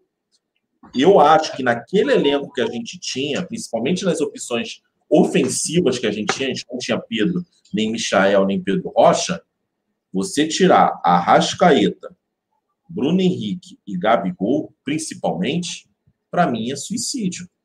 E se você tira Everton Ribeiro e com a Rascaeta, é mais do que suicídio, que não é impossível ter mais do que suicídio, mas enfim. É, mas o que eu estou querendo dizer é, eu acho, continuo achando que ele errou. Você não faz isso. É, ah, tão abaixo, tão abaixo, legal. O Gabigol estava abaixo para caramba do River Plate. Duas bolas foram necessárias. A Rascaeta estava jogando para caramba contra o River Plate, mas legal. Numa arrancada, numa, numa tomada de bola, ele lançou o Bruno Henrique, apareceu, cruzou e fez o gol. Então, assim, é, no elenco que você tem, principalmente pela escassez de qualidade, eu não teria tirado a Rascaeta. E se eu tivesse tirado a Rascaeta, eu deixaria o Everton Ribeiro. E para mim, um outro erro que ele cometeu, para mim aí, incrível, foi a entrada do Lincoln, tendo o Renier. Isso aqui, aquilo, o Renier naquele jogo era o típico daquelas páginas incríveis de futebol, né? Aquelas páginas que só o futebol pode mostrar. Um menino de 17 anos, quantos anos tem? 17, não é? 17. Um menino de 17 anos, uma promessa do Flamengo que toda a Europa está olhando, entra na final do Mundial, recebe uma bola do Vitinho, mete um meio voleio e vence o melhor goleiro do mundo. Era a página. A página era escrita dessa maneira. É, a gente estaria hoje é, celebrando, cantando músicas em relação ao Renier entrar. Eu achei que a escolha pelo Lincoln foi totalmente descabível. Né? Agora, esperar que meu treinador, o melhor do mundo, o melhor do mundo para mim, né, é, é, acerte em todas, também é exigir demais. Ele errou, como ele acertou em uma porção, né? E o time se transformou. Então, eu, eu sou o tipo do, do treino, coisa assim. Se meu time fizer um primeiro tempo horroroso, eu fico tranquilo se, se o resultado for legal, porque eu sei que o Jorge Jesus é aquele cara que consegue transformar uma equipe é, num intervalo, numa conversa e até em substituições. Mas no jogo do Mundial, eu achei, infelizmente, que ele falhou. Normal, não vai acertar sempre. Que pena que ele falhou justamente ali, né? Mas acontece, gente, também não dá para escolher a hora, né? E aí coincide também que é final de temporada e tudo mais. Sim, sim. É, é, acho que a falha, a falha é mais em não utilizar o Renier do que qualquer outra coisa, na minha visão. Concordo, perfeito. Galera, antes da gente prosseguir na nossa live aqui, manda só dois recados para a galera aí. É, um foi mandado aqui pelo nosso é, amigo do clube de membros, Cleiverton Mendonça. Muito obrigado pela mensagem, cara. Ele manda aqui para mim que ontem, né, ele sempre valoriza muito outros esportes e sempre pede para estar tá comentando sobre isso. É, ontem o Flamengo né, venceu no basquete o Instituto de Córdoba, na Argentina, por 63 a 54 e abriu vantagem nos playoffs. E agora, na próxima quinta-feira, né, daqui a dois dias, eles vão para o Maracanãzinho para definir quem irá para a final da Libertadores. O Flamengo depende apenas de si. Uma vitória vai levar a equipe rubro-negra à final da Libertadores. Esse Flamengo estava. É o Flamengo estava ganhando no vôlei, de 2 a 0 2 sets a 0 até a gente entrar na live, eu não sei quanto acabou. Esse time, esse time do Flamengo é uma vergonha. Flamengo entrar numa competição a mais importante da. Eu tô falando que eu me amarro em Superliga. Depois da NBA, futebol NBA, eu gosto da Superliga feminina. Não gosto da masculina, não. Gosto da feminina. Entendeu? Mas eu gosto mesmo. Sinceramente, eu torço pro, pro time lá do Rio, é, pro Sesc, e é uma vergonha que o Flamengo tá fazendo. Tá botando o time para ser rebaixado. Tá ganhando porque é o Fluminense, que também é ruim. Então, assim, só pra galera prestar atenção, se é para entrar numa competição, que entre para vencer, né? É, o Tex acabou de falar que está 2 a 1 um e estamos perdendo o quarto set. É, então. Eita, né?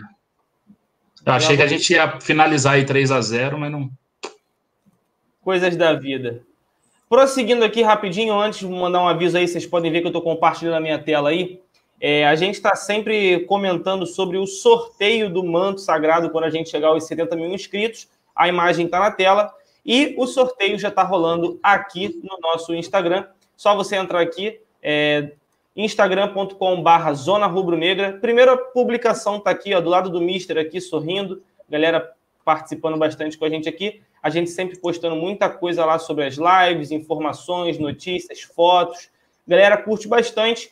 E também tem aí o nosso sorteio especial. Tem algumas regras aqui, ó, você pode ler. São algumas regrinhas, mas são necessárias para a gente estar tá dando prosseguimento é, no nosso sorteio. É, se você ainda não segue o Zona no Instagram, é uma boa oportunidade para tentar garantir esse manto sagrado aí. Show de bola para vocês. E fica ligado aí não só nas regras, mas também nas proibições, tá? Que não pode repetir os arrobas nos comentários. Você pode participar quantas vezes você quiser, mas não pode repetir nenhum dos arrobas que você marcar. Também não pode marcar famosos, lojas, é, personagens fakes, empresas, etc. Tem que marcar pessoas, amigos seus, pessoas que você conheça e também não pode marcar nenhum integrante do Zona Rubro Negra, porque senão, é claro, não vai estar tá valendo. Beleza, pessoal? É, a gente vai fazer o sorteio é, um dia depois do canal bater 70 mil inscritos e o ganhador tem até 24 horas para estar tá entrando em contato com a gente para estar reclamando aí o seu prêmio conosco. Beleza, pessoal? Então, gostou, Rodrigo? O que, que foi? Ah, ficou feio reclamando, né? É, reclama quem reclama acaba falando. Reclamar, o cara ganhou a camisa e ainda vai reclamar. Beleza. A pessoa tem até 24 horas para vir reivindicar o seu prêmio. Ficar ótimo. Perfeito. Ficou bonito? É, o momento do sorteio a gente tem que manter pelo menos ali um, um Sim, outro lá eu ganho de graça, eu ganho de graça uma camisa oficial do Flamengo, eu vou reclamar, porra. Tá. Você entendeu. Você, você é um arrombado, mas você entendeu. Ah, eu tá- queria aproveitar só para a gente fechar esse assunto Fox aí. É, aconteceu hoje uma coisa muito bacana. Eu recebi. Aí, há muito tempo eu não recebo tanta marcação, mano. Eu falei, caralho, quem morreu? Pra mim tinha morrido até o Cid Moreira. Eu gosto bacana do Cid Moreira. Eu falei, não, mano, quem marcou o caramba quatro, não. Era Paulo Lima, mano. Paulo Lima hoje é, é, é nítido que esse senhor ele tem problemas com o Flamengo e principalmente com o JJ. Eu acho que beira um pouco o preconceito, para mim. Né? Mas é um senhor velho, já beirando aí seus 87 anos, aí todo mundo vai deixando passar. Hoje o Calheiros não deixou passar, não. Né? Quem não viu, pega lá o Bom Dia Fox. Ele fala, há uma enquete em que diz se o JJ poderia ser o treinador da seleção, e ele usa o tal argumento seguinte: não, ele não pode ser treinador do- do- do- da seleção porque ele está muito pouco tempo como treinador aqui. Ele precisa de mais longevidade. E aí o Calheiros rebate. Tá, e o Dunga que nunca foi treinador? Aí ele fala: opa, mas o Dunga tem uma liderança na seleção, foi campeão mundial e foi capitão. Tá, então, na sua análise, Calheiros, né? Então, na sua análise, o Cafu hoje está na frente do JJ. E aí, aquele negócio, eu tô falando porque meu avô era assim, né? O meu avô, quando ele perdia no argumento, ele se fazia de maluco. Falou, não, não!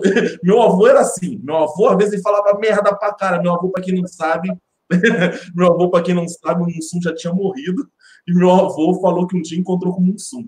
Que meu avô era fã do Mussum do, por conta do, do- do- Ai, meu Deus, é, originais do samba. Originais do samba. Um dia ele disse que foi beber a cachaça num bar e encontrou um Mussum. Aí eu falei, bem capaz de você só ter encontrado um homem negro que falou Cacildes. Mas, enfim, até morreu acreditando que o Mussum estava vivo. Mas, voltando ao assunto, é muito legal, cara. Eu achei muito bacana, porque não é a primeira vez que o senhor Paulo Lima faz isso. Ele fez isso com, com o João Guilherme, ele já fez isso várias vezes. Então é muito legal quando a gente vê um cara que perde os argumentos na, na própria televisão e alguém quebra. Por mais pessoas com a, é, a originalidade, com a coragem do Calheiros. Então eu deixo aqui pro Calheiros, ó. Quando é, começa lenta, é para botar para fuder mesmo. Então, Calheiros,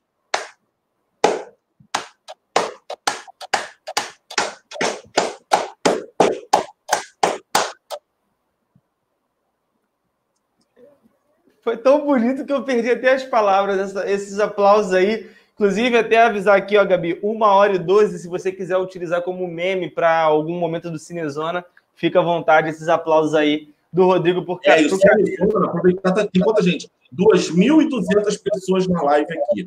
Vai lá, acompanha o Cinezona, já estamos em como? Na sétima, né? Na sétima. sexto, sexto, sexto. Episódio, dá uma moral lá, galera. Comenta que a gente responde. E não tem problema, não, entendeu? A gente fala merda. E recentemente saiu uma do Alan, tá? No última live aí, saiu não sei o que em comum, não foi? Não foi o negócio em comum? Isso aí, Foi, aí eu tem, vou é, aqui e vou passar para você. Tem que pegar aí, pegar o momento. Ó, 2.200 likes, só tem 1.300, é, 2.200 pessoas, só tem 1.300 likes. Ó. Como é que é, Marcão? 2.200 likes, só tem 1.300 pessoas. Parei no meio, né? 2.200 pessoas, só tem 1.300 likes. Ah, Marcão, excelente, cara. Se tu completa, seria maravilhoso. Alô, Cinezona, vamos que vamos. Galera, deixa o like aí, Marcão bem lembrou, tamo junto. É, para dar aquela moral pro Zona Rubro Negra. E o like, pessoal, para quem não sabe, deixar o comentário aqui embaixo. Depois que a live termina também, a gente sempre busca estar vindo aqui, respondendo a galera, tirando alguma dúvida, trocando uma ideia, que isso ajuda a outras pessoas conhecerem o Zona Rubro Negra, porque faz com que o nosso vídeo seja melhor ranqueado e seja recomendado a outras pessoas que estejam vendo canais relacionados ao Flamengo. Então, dá essa moral pra gente aí, a gente está sempre aqui todos os dias, às 22 horas, exceto ontem, que foi às 8, mas aí foi um detalhe. E para isso, para você não perder nenhuma live, tem que se inscrever no canal, ativar o sininho e também seguir todas as redes sociais, porque é por lá que a gente avisa quando houver essas mudanças aí, principalmente no horário. Fala, Rodrigo, levantou o. É, ontem na live saiu um denominador em comum. O Alan chegou, assim, vamos chegar num denominador em comum. Fudeu Não, a matemática isso aí. É, ele gosta de falar dos meus, então anota aí, denominador em comum. Ah, meu Deus do céu. O Leandro Berling até fala aqui, ó, que foi ele que escreveu. Ô, Leandro, tamo junto, cara. Obrigado aí pela moral. Cara, o Alan, ele gosta, cara. O Alan, ele consegue, às vezes, dar uns moles aí. Mas nada Acontece. Mas nada, mas nada supera o testículo do Maracanã, entendeu? Vamos tirar os testículos do Maracanã. Ah, meu Deus do céu, cara. Boa noite. Ó, Eric Torres, boa noite. Sempre se comenta muito sobre os jogadores que o JJ não tinha prontos no Mundial. Acho que isso aconteceu devido a ele só estar há seis meses no Flamengo. Acho que ele recuperou. Muitos jogadores, inclusive, um exemplo é o Vitinho, que está tendo um bom início de 2020. A gente torce muito para que ele continue nessa pegada. Aco- Aconteceu muita coisa para ele chegar a esse ponto no, no, no final do ano. É, a gente rodou muito pouco o elenco, né? Então, sim, teve bastante coisa aí para para fazer com que os jogadores chegassem lá no final do ano sem estar na melhor forma. Então, acho que esse ano tem tudo para melhorar se ele começar a rodar o elenco. Fala, Rodrigão. Não, galera tá começando a pegar os erros aqui. Europa, Venezuela. Singapura na China. Singapura foi muito bom, cara. Ele falou, ele falou, ele foi tão, ele foi tão humilde. Aí ele, "Hum, teu primo, teu irmão, teu primo mora na China, tá tirando onda. Ai, caralho, desculpa. Vamos lá, continua. Você acompanha no Cinezone, então você não pode perder. Ó, o HP mandou um abraço pra mim aí, cara. Falou que me encontrou na estação do Maracanã ma- e nem parece, mas eu sou muito alto. Sou alto, cara. Não parece mesmo, mas todo mundo do canal é alto, tá? Não se surpreenda se você esbarrar com outros por aí, não. O Marcão também é alto pra caramba, o Rodrigo é alto. É, o mais- o menorzinho é o Perrota. É, o menor é o Perrota, né? Mais baixinho, mas ainda assim não é tão baixo, não. É, o, Man, o Mandioca lembra aqui que tem o Vivo Lixo, né? Que aí completa. O Alan ali também deu esse mole aí. Acontece, o Rodrigo também já deu uns moles aí O também. meu foi a Deide, o meu foi a porra da Deide. É, eu também fui nesse. Se você acompanhasse o Cinezona fielmente, você teria visto que eu caí nesse e não teria caído, seu otário. Para a gente fechar nossa live aqui, Marcão, o último tema da nossa noite, né? Que é o Flamengo e a Globo, que ainda não chegaram um denominador em comum. Agora sim, alô, alô, se liga aí. É, não chegaram nesse denominador em comum. É, a gente fica aí ligado né, né, em tudo que está rolando, mas o Flamengo já começa a nadar com, com os próprios braços. Né? O Flamengo continua firme e forte aí mesmo sem a Globo, é, por diversos fatores e principalmente aí pelo belíssimo ano de 2019, que fez com que as receitas alavancassem muito. Né? E é muito bom ver o Flamengo não depender da Globo e a gente começa a poder trilhar outros caminhos, né, Marcão? É, a questão, a questão Flamengo e Globo, até pela não, não assinatura do, do contrato do Carioca, a gente começa a, a estudar mais essa, essa, essa relação entre Globo e Flamengo. O Flamengo tem contrato com a Globo pelo brasileiro aí durante mais uns três, de dois a três anos, eu acho. Acho que é 2023 ou 2022, não, não tenho muita certeza. Então, o brasileiro vai passar lá. Como a gente já tinha previsto aqui, o Flamengo quer entrar nessa questão das, das transmissões e aí, é, com a possível assinatura de contrato com a Amazon, né? A Amazon sendo patrocinadora, o Flamengo vai ter, cara, milhões de possibilidades de fazer um de fazer negócio com essa com essa nova plataforma. A plataforma da Amazon já está bem consolidada no mundo, né? Está entrando no Brasil agora, então acho que o Flamengo quer entrar nessa nessa onda aí fazer dinheiro com isso. Eu acho que a gente tem inúmeras possibilidades, claro. A gente vai depender aí de mudança de lei e algumas outras coisas para que isso realmente né, embale e aí o Flamengo comece a, a, a traçar novos, novos caminhos aí, novos, novas oportunidades de receita. Mas o que, o que, o que chama a atenção hoje né? E aí saiu a notícia do Rodrigo Matos, né, na, lá no UOL, é que o Flamengo não depende mais da Globo é, na questão dos seus empréstimos. E aí eu vou explicar para vocês mais ou menos como que acontece isso.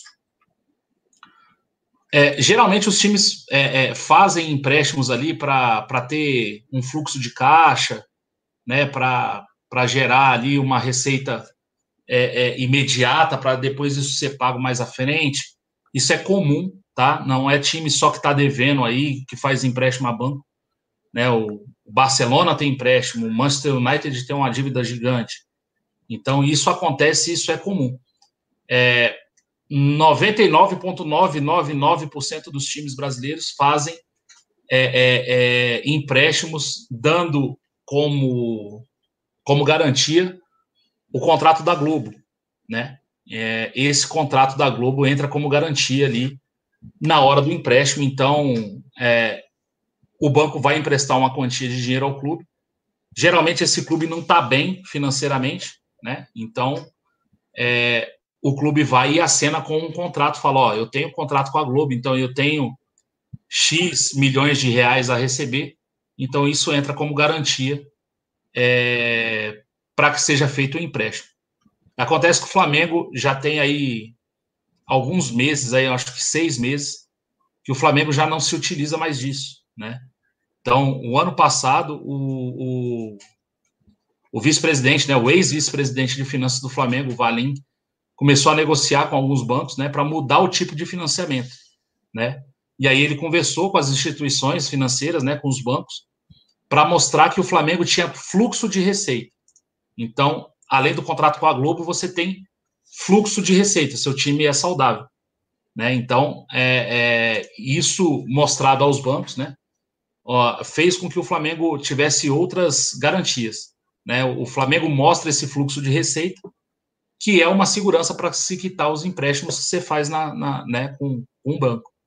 É, e um dos principais trunfos do, do, Flamengo é mostrar que tem as contas auditadas lá pelo, pela Ernest Young, né? Então, isso também dá mais segurança. Né? Então, como o Flamengo tem uma boa situação financeira, né, o, o Flamengo consegue fazer essa, essa garantia sem usar o, o, contrato da Globo, né, e é por isso que a gente pode negociar nosso contrato com mais calma, né, e o Flamengo tem alguns, alguns empréstimos já feitos, né, com o Banco da Ecoval, o Itaú e o Santander, e aí, com esse fluxo de caixa, né, mostrando esse crédito que tem, é, e sem a necessidade da garantia, né? E por conta da boa, situa da, da boa situação financeira, o Flamengo conseguiu uma redução dos juros do, do, do, do empréstimo, né? Que baixaram consideravelmente aí, agora estão em torno de 9%. Então, é, é mais uma amostra de que o Flamengo está muito forte financeiramente. Se entrar a Amazon, vai ficar mais forte ainda. É, e se a Amazon conseguir produzir o que ela tem em mente aí com o Flamengo, acho que a gente tem possibilidade aí de voar muito mais alto do que do que a gente até imagina hoje para o Flamengo, entendeu? Então, essa é a situação de momento. É, Rodrigo, bate aquele orgulho no Flamengo de ter chego nesse ponto, né, cara?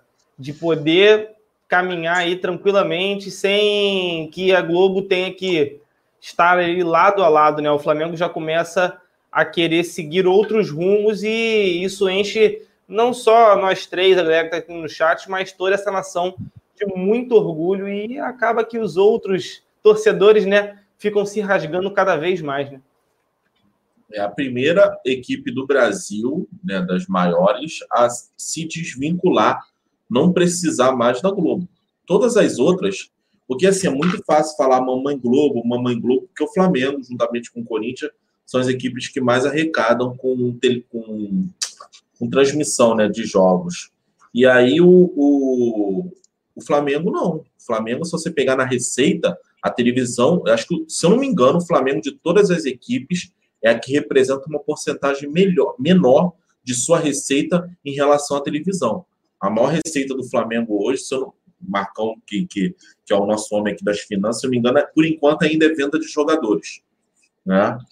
É, sempre vai ser maior, né? Que um, um jogador desse aí dá uma paulada lá que. Dá logo uma paulada logo na cara. Então é. Então, assim, é, e é legal o Flamengo não precisar, inclusive, de colocar isso para pegar empréstimos. O Flamengo não precisa mais usar a Globo como o Flamengo acabou é, é, conseguindo seus próprios, os seus próprios meios conseguir, se não me engano, são 138, nem 132, né, Marcão? Milhões que o Flamengo tem por ano, é algo de 130 e pouquinho que o Flamengo tem direito a pegar de empréstimo por ano. O Flamengo fez um acordo com alguns bancos, é, com, primeiro com um banco, mas agora apareceram três. Um deles Na é verdade, são 162 milhões. 162, então desculpa, 162 milhões. E aí o acordo tem com o Santander, tem com o Itaú e tinha com mais um. Da Incoval. É, isso aí. Então é, é, legal, cara, legal. É aquela tal da. E, e, todo mundo faz esse tipo de empréstimo, tá, galera? Não é só, como o Marcão disse, não é só time fudido, não. É para ter aquela, aquele giro de caixa, né? Você troca uma dívida, uma dívida velha por uma dívida nova. E aí você vai renovando até chegar um ponto que você não vai ter mais dívida nenhuma. É, é difícil, né? Todo clube do mundo tem pelo menos uma dívida mínima mas o Flamengo hoje, todas as dívidas são equacionadas.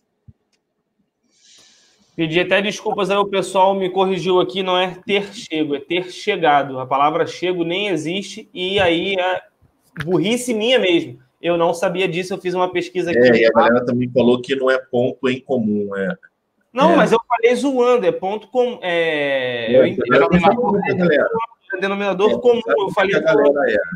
Não, eu falei zoando. Ontem eu falei era imprescindível, fui brincar e falei imprescindente. Então a galera também gosta. É, o pessoal, é bom, é isso aí, pessoal. É só para ver se vocês estão prestando atenção na live mesmo, tá? É. Muito obrigado. Caô é fraco pra caralho. Tex Marques acabou de falar aqui, ó, 2 a 2 no vôlei, então vai pro tie break lá. É, mas esse time é horroroso, mano, horroroso. Quem é o, a titular craque desse time é a Carla.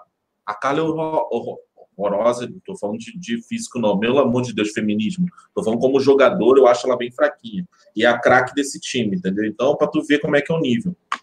Inclusive, onde eu trabalho, é o prédio do lado é a moradia das garotas de vôlei. Eu passo lá do Drusila, é, Gabi, Gabi acho que agora não, mas passa a opção de jogadora de vôlei, elas são altas pra caramba, filho. Olha de perto assim, é alta, e elas, com todo respeito, não tô aqui coisa, e elas são todas saradas, mano assim, tu não vê nada, mano. Tu vê elas, tipo, aquele negócio quase. É como é que é? Teor de gordura, não é? Que faz percentual, assim. Percentual de gordura. Caraca, filho, tu vê gordura nenhuma, a pele toda esticadinha, mano. Ah, ser humano perfeito. Ai, meu Deus do céu. Rodrigo, Rodrigo, muito bom, cara. É, pessoal estava falando muito aí dos outros jogos, né, na Libertadores. Hoje já tiveram alguns jogos. O Santos venceu, o Palmeiras venceu, 3 a 1 no Guarani do Paraguai sim, também. Venceu hoje. O Boca ganhou de 3 a 0 do DIN, eu não sei quem é, é Independiente Medellín. Independiente é o... Medellín. Isso, ganhou de 3 a 0 é, alguns jogos aí, mas o que interessa pra gente é amanhã, tá, pessoal? Amanhã aí tem o. Não, gente, assim, é, é bom você saber como é que tá os seus futuros rivais, né? Lembrar que é sorteio. Né? Vai, vai ter um pote com os, os primeiros colocados de um lado e com os segundos colocados do outro. É bom a gente saber, a gente começar. Eu, por exemplo, aqui, eu, é, a gente vê o time ficar de olho no time da Universidade Católica. É um timezinho que perdeu de 3 a 0 para o Inter na estreia. Você vai falar assim: ah, 3 a 0 o Inter jogou muito. E esse time da Universidade Católica é um time chatinho também. Ficar de olho na Universidade Católica. E esse time que o Palmeiras jogou hoje, o Guarani, também não é bobo, não. Perdeu, obviamente, é mais fraco que o Palmeiras, mas também não é um time bobo, não. É, vale se chamar, vale chamar atenção também para o Independente Del Vale, né, cara? Tá no nosso grupo. Sim, sim. Até o próprio Mister falou sobre eles ontem na, na, na entrevista, sim. né? Falaram que são, são times bons. Perguntaram quem ameaça, ameaçaria né, o, o Flamengo esse ano seriam apenas os argentinos. Aí ele cita o Independente Del Vale. Vai ser sempre os argentinos. Hoje é o Boca, o River e o, e o Racing, né? São as três equipes assim que mais chamam a atenção. É, inclusive, o, o Boca é Católica perdeu hoje, tá? 2 a 1 para o América de Cali fora de casa. Ah, fora de. É. Não, Jogou- fora de casa Não, ou perdeu em casa, perdeu em casa. É, eles perderam em casa. Fora de casa foi É. América de Cali. Eu achei um bom time, mas se no final perder todos os jogos. Ah, perdeu, perdeu duas, já complicou, né? Perdeu dentro, perdeu A fora. primeira derrota, a primeira derrota deles em 2020 foi para o Internacional. Eles não tinham perdido nenhum jogo. É, ainda. não, eu tô falando porque é é o atual campeão chileno e eu vi um bom futebol. É porque o Inter jogou pra caramba, entendeu? A gente analisar também só resultado é fogo, né? É, e, o, e, o, e o Boca e o, e o River, eu vi o jogo simultâneo, né?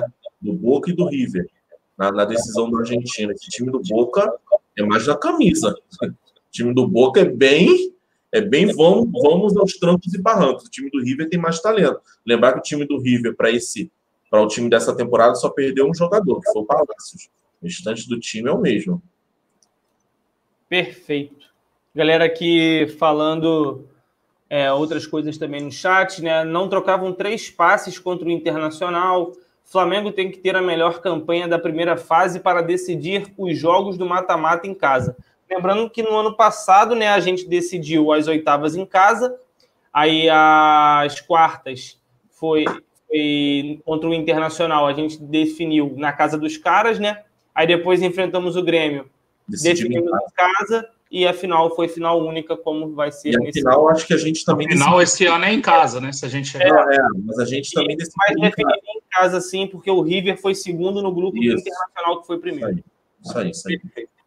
Isso é importante, tá, galera? Isso é importante. É importante, mas o Flamengo hoje está jogando tão bem, tanto dentro quanto fora de casa, que não tem, não tem assim. É óbvio que é melhor você definir em casa. né? Assim, ó, eu, tô falando, eu tô falando porque assim, o Flamengo, o Flamengo nas oitavas enfrentou quem? O Emelec.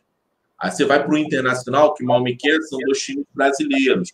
Aí você vai para o Grêmio, dois times brasileiros, estamos aqui meio que na nossa. Vai enfrentar um Boca um segundo jogo na La Bombonera e tu vai ver que realmente jogar o segundo jogo em casa faz toda a Se diferença. você pegar um Racing, por exemplo, fora, já Ah, é. É, o, o River eu nem falo tanto, porque o River é um, é um campo mais. tem aquela pista, o Monumental de Nunes, ele é mais aberto. Mas, filho, não tem nenhum estádio a nível da América do Sul que jogue tanto quanto a La Bombonera. Então, para mim, seria ideal jogar um segundo jogo né, em casa, né? Concordo com vocês. Então é isso, galera. Chegamos aqui ao fim de mais uma live. É, deixa eu só ver se tem algum, alguma mensagem aqui do Superchat que Acho que tem, acho que tem. atrás. Só para não passar batido, vou dar uma olhada aqui rapidinho. É, vamos ver mais o que estão mandando aqui no Queria chat. tocar também, o pessoal disse que o Babu ficou. Então, Ficou. boa sorte aí, meu padrinho, Babu. Tamo junto, meu parceiro. Eu não assisto BBB, não, mas eu pego os lancezinhos dele, a dancinha, gostei muito. Eu também não assisto, não, mas só porque o Gabigol falou que torce por ele, a gente torce também. Isso aí. Campanha do. Esse cara vai ser campeão só porque o Gabigol tá fazendo campanha, tu vai ver. Não, ele já estava favorito já. Ele já estava já tava entre os favoritos. Não tava bem já. Deixa eu ver aqui. É, tinha inclusive gente falando aqui no chat que ele, que ele ficou e tal. Galera, presta atenção aqui na live, por favor. Deixa o BBB pra lá. É, foi inclusive o Diego Gustavo, brincadeira, tá, Diego? Mas ele falou: o Gabigol transmitiu ao vivo a eliminação do Big Brother Brasil. Cara, não sei nem quantas visualizações deu, mas provavelmente bombou. Gabigol é um fenômeno atualmente, cara. O Se maluco é. dependesse de mim, essa galera de BBB morria de fome. Que isso, Marcão? Até o Domini, Marcão. Vejo nada, mano. Até o Domini, Marcão. De até porra, o esse... Eliezer. Marcão, até o Quem? Eliezer. O Eliezer. Sei quem é. Bambam. O Bambam Bambam. Ah, esse é lá do começo, pô. é o primeiro. Foi o único é? que eu vi. É, a, que eu, a, a que eu mais gostava foi a que eu tinha Playboy dela, mas aí, aí foi uma coisa porque eu queria pegar uma matéria que tinha na Playboy na época. Eu queria ler as Era piadas lá no final. Deixa eu Sim, adivinhar. Era, era- era uma que tinha a Fênix atrás, Cacau, Cacau.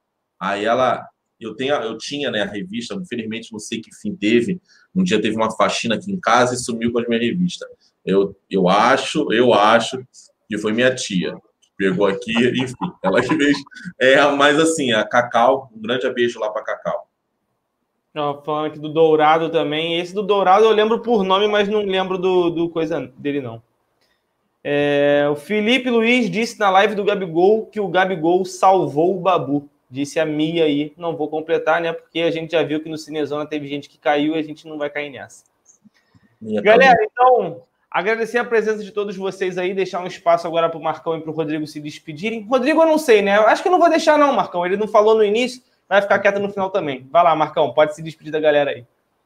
Mandar um abraço pro Rodrigão aí, para você, Cleitinho. Agradecer todo mundo que esteve aí com a gente. Mais, mais de 2.200 pessoas online aí, simultâneas. Agradecer a todo mundo. Deixa o like aí, se inscreve no canal, ativa a notificação, compartilha, faz a porra toda. Amanhã tem de novo, amanhã tem jogo, né? Então, é importante frisar, tem jogo, então tem pré-jogo, tem narração. A gente está fazendo a narração, então muita gente é, ainda não sabe disso, mas os jogos de Libertadores, né, os jogos que tem transmissão, a gente está fazendo a narração aqui, né, o CH e geralmente mais, mais dois comentando. Eu não sei quem está na, na, na escala amanhã, mas tem jogo. É Arthur, eu e Rodrigo. É. Não, beleza, então. Aí, Arthur, Cleito e, e, e Rodrigão, junto com o CH, narrando o jogo aí, transmitindo.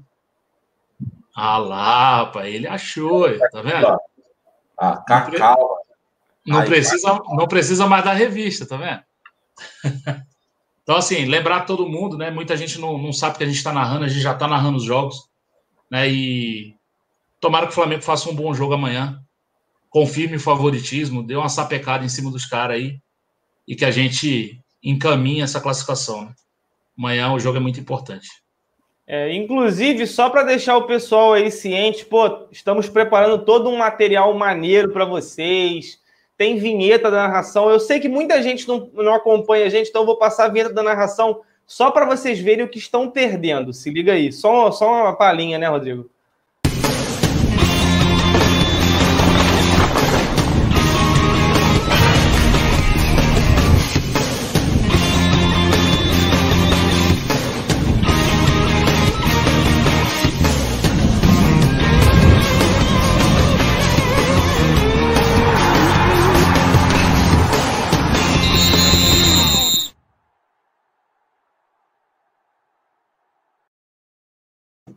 Aí, pô, o trabalho sendo bem feito. Só só, só para acabar a live mesmo, para a gente ir embora. é, quando vocês estiverem vendo aí, vocês me dão um toque aí. Eu vou compartilhar minha tela aqui. Estão vendo aí? Calma. Agora sim. Ih, tem gente imitando, é? É, aí, ó. Bobo, bobo. Mas eles fazem isso para provocação também, cara. Tu viu, né? É, eu acho, eu acho que sim, eu acho que sim. A segunda opção de uma final perfeita a gente conseguiu, que é vencer o River. Mas para mim, a final ideal dos sonhos é você bater no gigantão. É o Boca. É uma final no Maracanã, Flamengo e Boca Júnior. 4 a 0 Flamengo, com 4 gols de Arrascaeta. Acabou, parceiro. Acabou. Tomara. É, inclusive, teve agora, finalizou o campeonato argentino, né? O Boca ultrapassou o River nas últimas rodadas, se não me engano, na última rodada. Na última rodada com gol de Carlitos Teves aí, É. para acabar de completar. E torcedor com a máscara do Gabigol zoando o River Plate. Ah, sim, sim. Colocaram a máscara do Gabigol. Cara, sensacional. É muito Só bom. para só para só para complementar a informação aqui, né? A, quem, quem mandou para mim a foto aqui foi o Éder. Ele mandou lá no grupo no, no, no, no grupo que a gente tem com os membros. Então, se você quiser ser membro aí também do, do Zona, tem aí um seja membro aí. Você clica aí, ó, aí ó, Cleitinho já já deu aquela sapecada aí na tela pra gente. Então tem tem vantagem em ser membro, tá? Mês que vem já tem sorteio, já. Aliás, esse mês, né? É esse É. mês? Cleitinho? É esse mês, né? É, é, daqui a cinco dias aí, bom até alertar os membros aí. Domingão tem sorteio de vocês aí. Boa. E aí a gente vai fazer direitinho aí. Vai ter prêmio aí para os membros, beleza? Show. Rodrigo, como eu disse, mas eu sou um grande amigo, uma pessoa com um coração gigante. Se você quiser se despedir da galera aí, fica à vontade, tá? Posso, posso me arrepender de ter feito isso, mas vou, vou dar essa moral aí. E a Cacau também fez parte da escolinha aqui do, do professor Raimundo. ó. Cara, que legal. Caralho, pegou toda a bibliografia. É, mano.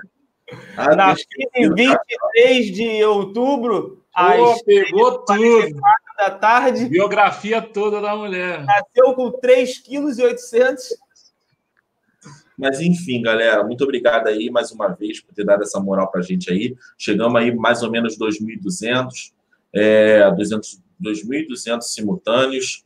É, esse é, o, esse é, o, é o ponto em comum entre a gente. Como é que é o nome?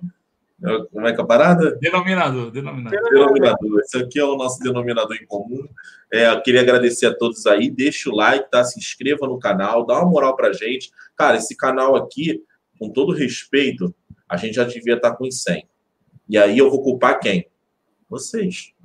Entendeu? Vocês é que, meu irmão, tem que se movimentar. Cara, mostra, mostra pro irmão, mostra pra tia, mostra pra esposa, mostra pra amante. Porque amante, você mostra pra amante, a amante já é uma outra família que você tem com a Puta amante que pariu, mano. e pode ver também o canal. Então, assim, cara, deixa aí. É. divulgar legal, galera, porque nosso canal é, é massa, valeu? Esse com certeza vai ser o final da, do próximo Cinezona. Foi uma hora e 39, Gabi. Pode anotar aí que esse aí vai ficar marcado. Então vou mandar um salve para a rapaziada aqui, para você que está com a amante também. Flabida Liberta, Igor Bravin, HP, Rodrigo Buldig, Bruno Gomes, Carolzita, é, André RJ Online, Ieda Mariano, Het Leto, Sérgio Nussi, é, Mac Mister está com a gente também, o Rodrigo Araújo Martiliano, Lourdes Silva, é, Felipe Saquarema, obrigado pela participação e pela boa pergunta no início da live lá, cara. Obrigado pela boa menção, na verdade. Edivaldo Maia é, falou que amanhã vai ser 1 a 0 vale três pontos, é goleada. É isso aí, tamo junto, cara. É... Flávia Liberta mais uma vez, Ciel Ciel, nossa moderadora tá aí também, obrigado pela presença. Vamos ver mais quem aqui. Daniel Wisniewski, que não flodou, mas pediu salve várias vezes. Inteligente, não vai levar o silenciar dessa vez, hein? Tamo junto, arrombado. Jorção Oliveira, André Vinícius, Marcozinho, é, Jackson Flapinheiros. Cara, eu falo devagar, justamente para não, come- pra não dar mole. Pra cara. não dar ruim, né? É, eu vou falando devagar, eu vou lendo, eu leio antes o sobrenome do cara para falar depois, entendeu? E ainda assim, às às vezes caio, é um problema sério. Jackson Flapinheiros, Matheus Soares, o William Rodrigues, Thiago Mendonça, Felipe França, Everson Luiz. Aí eu vou, vai- vai- vou dever esse sobrenome aí, porque é meio complicado. Heitor Almeida, e para fechar, o Gato Noturno e. Ah, esse aqui quase que eu caí, vou ficar só no Dodge. Valeu, Dodge, tamo junto, obrigado pela presença, cara. E o Gustavo Futebol também, que tá sempre com a gente. Salve para Nova Friburgo aí, valeu, Bauer, tamo junto, cara. Obrigadão pela presença de todos vocês. Nos vemos amanhã, então. É, a a- o nosso pré-jogo vai começar às 9 horas da noite. E aí, já na sequência, começa a nossa narração aí para início da partida às 9 e meia da noite para Flamengo e Barcelona de Guayaquil. Segunda rodada da Libertadores da América 2020. Valeu, rapaziada. Tamo junto. É nóis. Valeu, valeu, Rodrigo. Obrigado aí por marcar. É, tamo junto. Isso aí, parabéns. Salva de palmas para você também. Finalizou bem a live. É nós, valeu.